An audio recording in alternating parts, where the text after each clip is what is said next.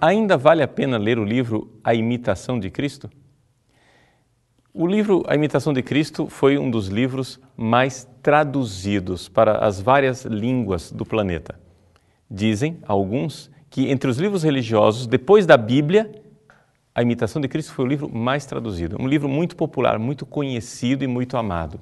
No entanto, surgem vozes cada vez mais é, constantes que dizem é um livro ultrapassado. Trata-se de uma espiritualidade que não serve mais para os tempos modernos.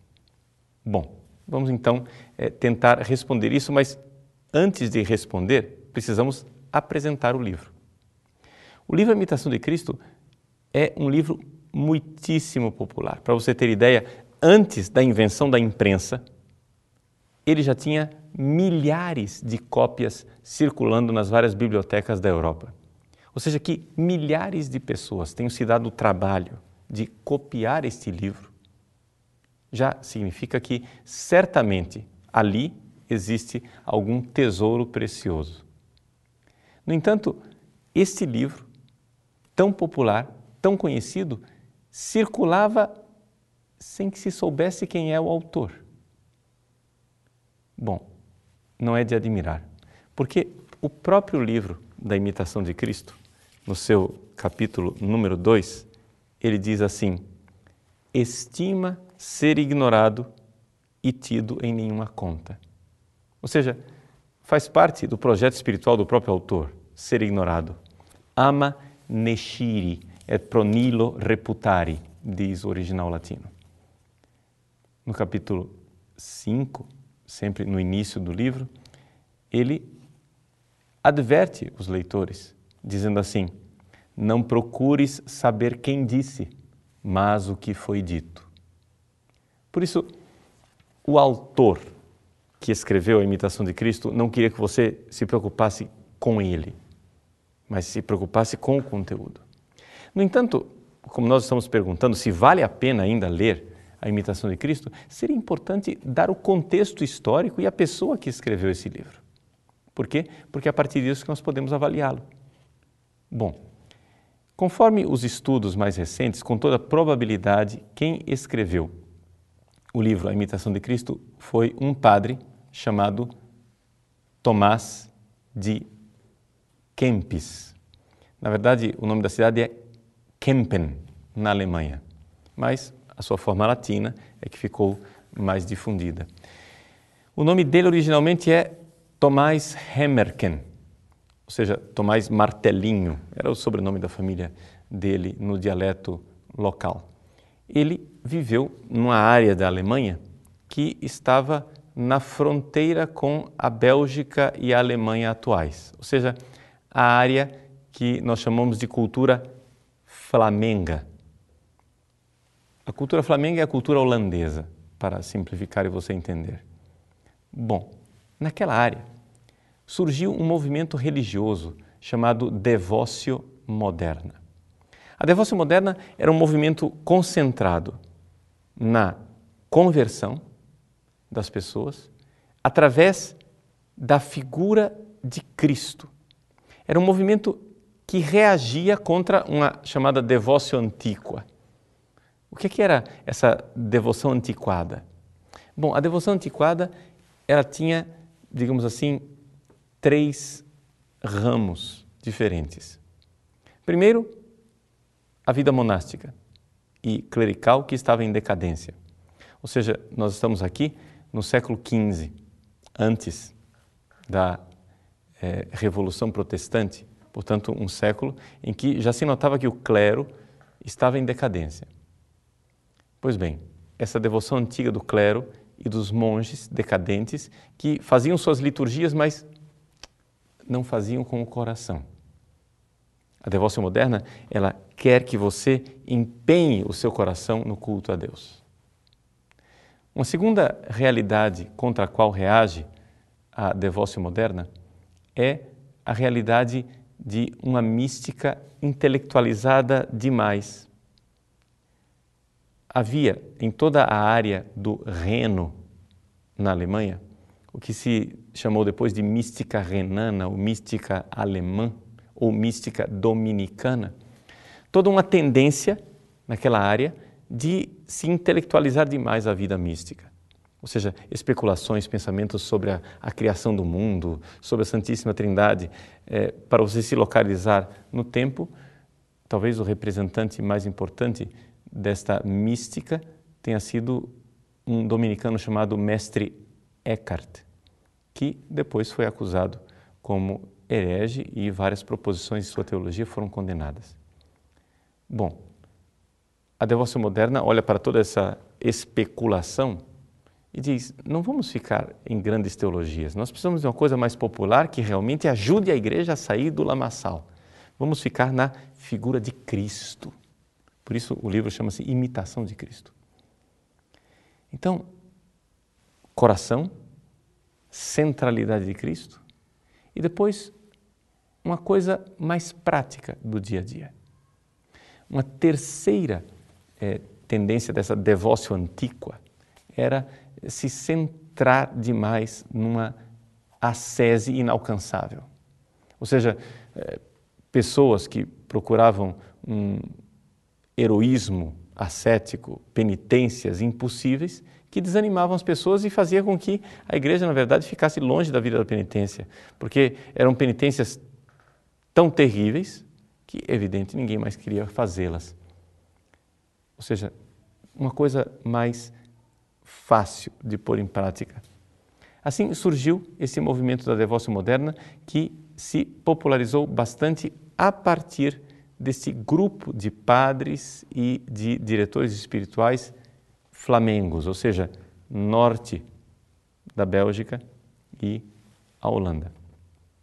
Bom, ali foi que o nosso amigo Thomas de Kempen começou a escrever o seu livrinho. Um livrinho bastante prático, que na verdade, é, mais do que um livro, podemos dizer que ele é uma espécie de é, capítulos ou fichas ordenadas de uma forma mais ou menos lógica, porém fichas independentes. É interessante a respeito da imitação de Cristo, essa prática que as pessoas têm, por exemplo, de abrir a esmo e ler um capítulo. Porque a imitação de Cristo, de fato, tem essa capacidade de que cada capítulo ele tem a sua mensagem. Tem início, meio e fim. A imitação de Cristo, então, é este livro voltado para a pessoa de Cristo que quer colocar você numa, num processo de conversão. Mas esse processo de conversão ele exige uma ruptura com o mundo. E é aqui que a imitação de Cristo é criticada. Por quê? Porque exatamente por pedir que a pessoa se recolha e rompa com o mundo, ela é acusada de ser uma espiritualidade individualista e desencarnada, ou seja, fora do mundo real. No entanto, nós, se levarmos em conta aquilo que o livro pretendia, não é? Podemos certamente trabalhar, ler esse livro e trabalhar contra os efeitos colaterais. Todo remédio, embora seja bom, pode ter efeitos colaterais. Então, compreender, claro, a imitação de Cristo foi escrita para monges, para pessoas que estão reclusas, longe do mundo. Se nós queremos ler a imitação de Cristo com fruto espiritual, devemos adaptar um pouco à nossa vida do dia a dia. No entanto, não deixa de ser um livro de extraordinária importância, porque num tempo, principalmente o nosso, em que a igreja né, anda abraçando a mentalidade mundana, a imitação de Cristo nos coloca de volta no centro. A centralidade de nosso Senhor Jesus Cristo, a ruptura com o mundo e com o pecado, uma espiritualidade que realmente engaje a pessoa de coração e que faça com que ela viva para aquilo que importa, ou seja, viva para o céu. Se você pretende ler a Imitação de Cristo, existem várias edições disponíveis da Imitação de Cristo, inclusive na internet. No entanto, vamos dar uma olhada básica no mercado eh, brasileiro sobre eh, que textos da Imitação de Cristo que nós temos, principalmente olhando as principais editoras. Bom, a editora Paulus tem uma tradução da Imitação de Cristo é, bastante bonita, com um português bastante refinado e requintado, feita pelo padre Cabral. E depois de cada capítulo, um padre francês chamado Roquette escreveu algumas reflexões para ajudar você a refletir. No entanto, para aqueles que têm dificuldade com o português, né, é, talvez não seja o livro mais indicado, porque realmente é uma linguagem requintada. Para quem gostaria de uma versão mais fácil e, no entanto, também fiel da imitação de Cristo, você tem a edição das Paulinas, é?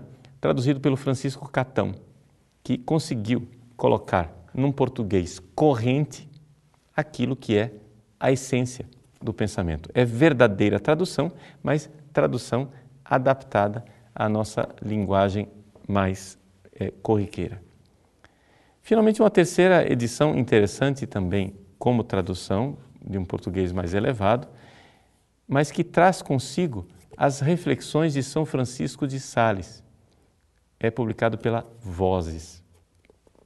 É interessante esta edição da Vozes, porque porque ela coloca em língua portuguesa um trabalho que foi feito né, há muitos anos atrás por um padre francês, em 1899, que leu as obras de São Francisco de Sales, pegou os temas que a imitação de Cristo tratava e foi ali criando uma espécie de comentário de São Francisco de Sales.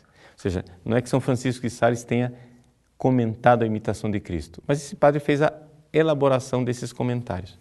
Então ali você tem duas edições com reflexões, uma do Padre Roquette, outra de São Francisco de Sales e uma edição com português mais fácil. Existem outras edições, mas eu aconselharia sim, se você ainda não conhece a Imitação de Cristo, que você conheça e leia este livro com grande fruto espiritual.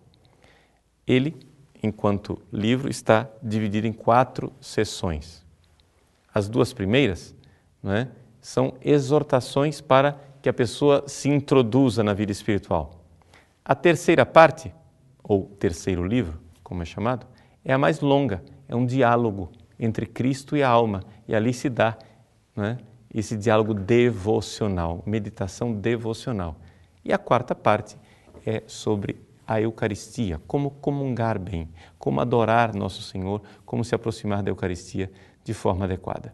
É um livro que, sem dúvida alguma, deve ser livro de cabeceira de todo católico. Você poderá ler a imitação de Cristo com grande fruto. É uma espiritualidade que, sim, ainda vale, e talvez valha mais ainda do que eh, em outros tempos. Nesse tempo em que, infelizmente, nós vemos que a igreja, ao invés de ser missionária e estar evangelizando o mundo, está acontecendo o contrário.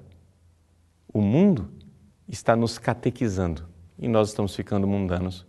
A imitação de Cristo pode nos ajudar a deter esta mundanização.